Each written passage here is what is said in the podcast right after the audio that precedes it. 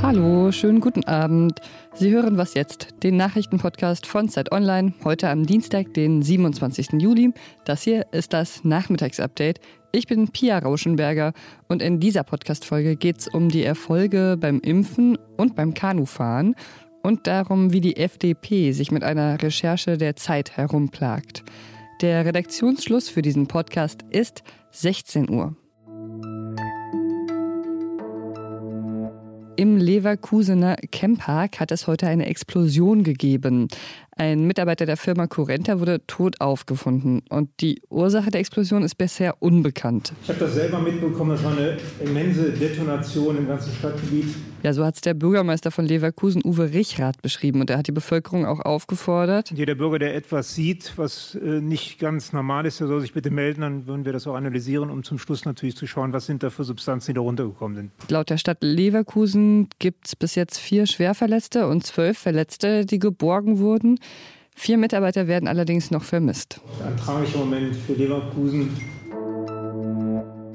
Die Europäische Union hat Wort gehalten und geliefert. Das hat die EU-Kommissionspräsidentin Ursula von der Leyen heute stolz verkündet. Ja, das Ziel war, 70 Prozent der Erwachsenen in der EU mindestens einmal zu impfen. Und dieses Ziel haben wir heute erreicht. 57 Prozent der Erwachsenen in der EU sind jetzt auch schon zweimal geimpft. Mit diesen Werten gehört Europa zur weltweiten Spitzengruppe. Und das sind natürlich auch nur Durchschnittszahlen. Einige EU-Länder liegen da ein bisschen weiter drunter, zum Beispiel Rumänien.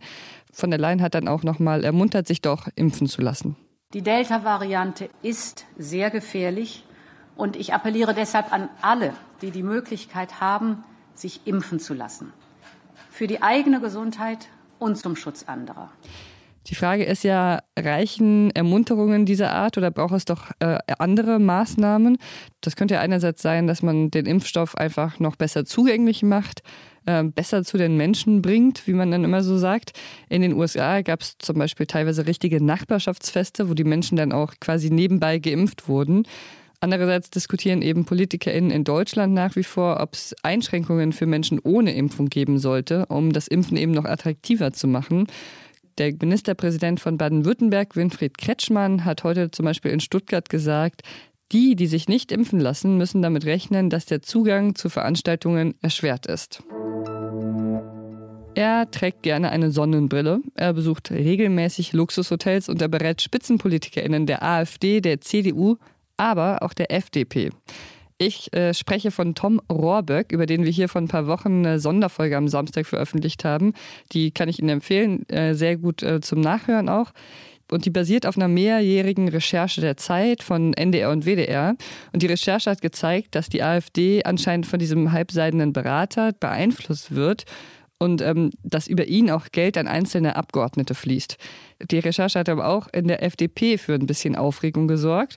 Und darüber spreche ich jetzt mit äh, dem Investigativreporter Christian Fuchs, der Teil des Rechercheteams war und mir sagen kann, was aus seinen Recherchen geworden ist. Hallo Christian.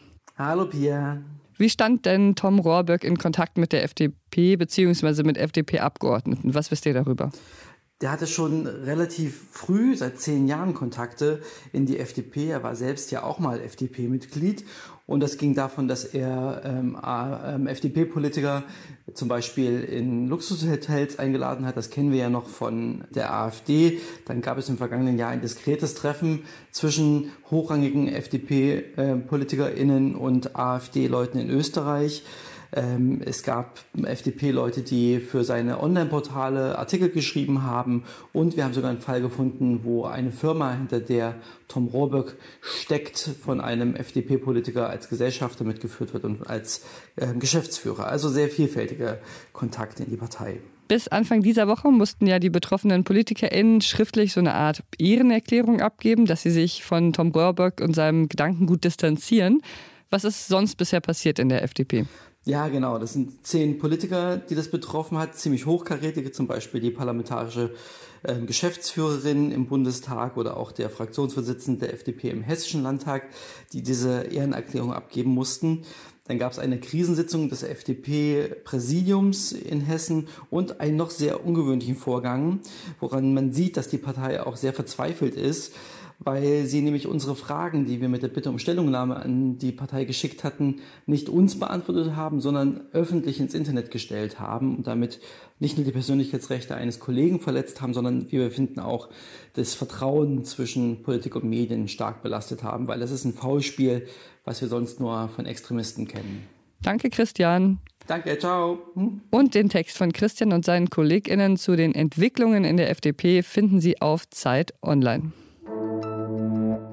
Ja, und während Sie gemütlich hoffentlich diesen Podcast zu Hause hören, nimmt der Untersuchungsausschuss zur Attacke auf das Kapitol in Washington seine Arbeit auf.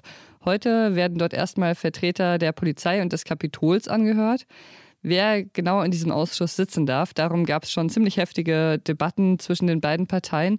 Und ähm, jetzt sind es nur zwei Republikaner und sieben Demokraten geworden. Wie es in dem Ausschuss noch weitergeht, darüber werden wir hier natürlich auch noch berichten. Was noch? Die das Zeug dazu, hier jetzt ganz vorne mitzumischen. Und die ist fokussiert. Das sehen wir. Ja, fokussiert war sie und das Zeug hatte sie offenbar. Die Kanutin Ricarda Funk hat das erste Gold für Deutschland bei den Olympischen Spielen geholt. Schön sauber in das letzte Aufwärtstor und jetzt Gas geben. Und jetzt Augen zu und geradeaus durch. Wird die Zeit reichen für Ricarda Funk? Die Zeit reicht! Jo. Jawohl! Das ist eine Medaille!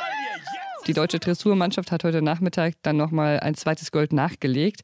Aber das Gute an der Nachricht von Ricarda Funk finde ich vor allem, dass sie aus dem Ahrtal kommt. Also sie wurde in Bad Neuenahr-Ahrweiler geboren, genau da, wo die Flutkatastrophe war.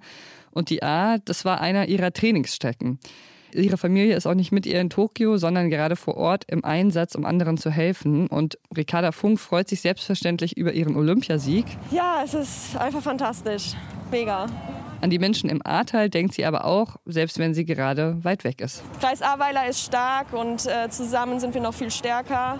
Ich äh, drücke einfach jetzt die Daumen, dass wir da jetzt irgendwie gemeinsam durchkommen.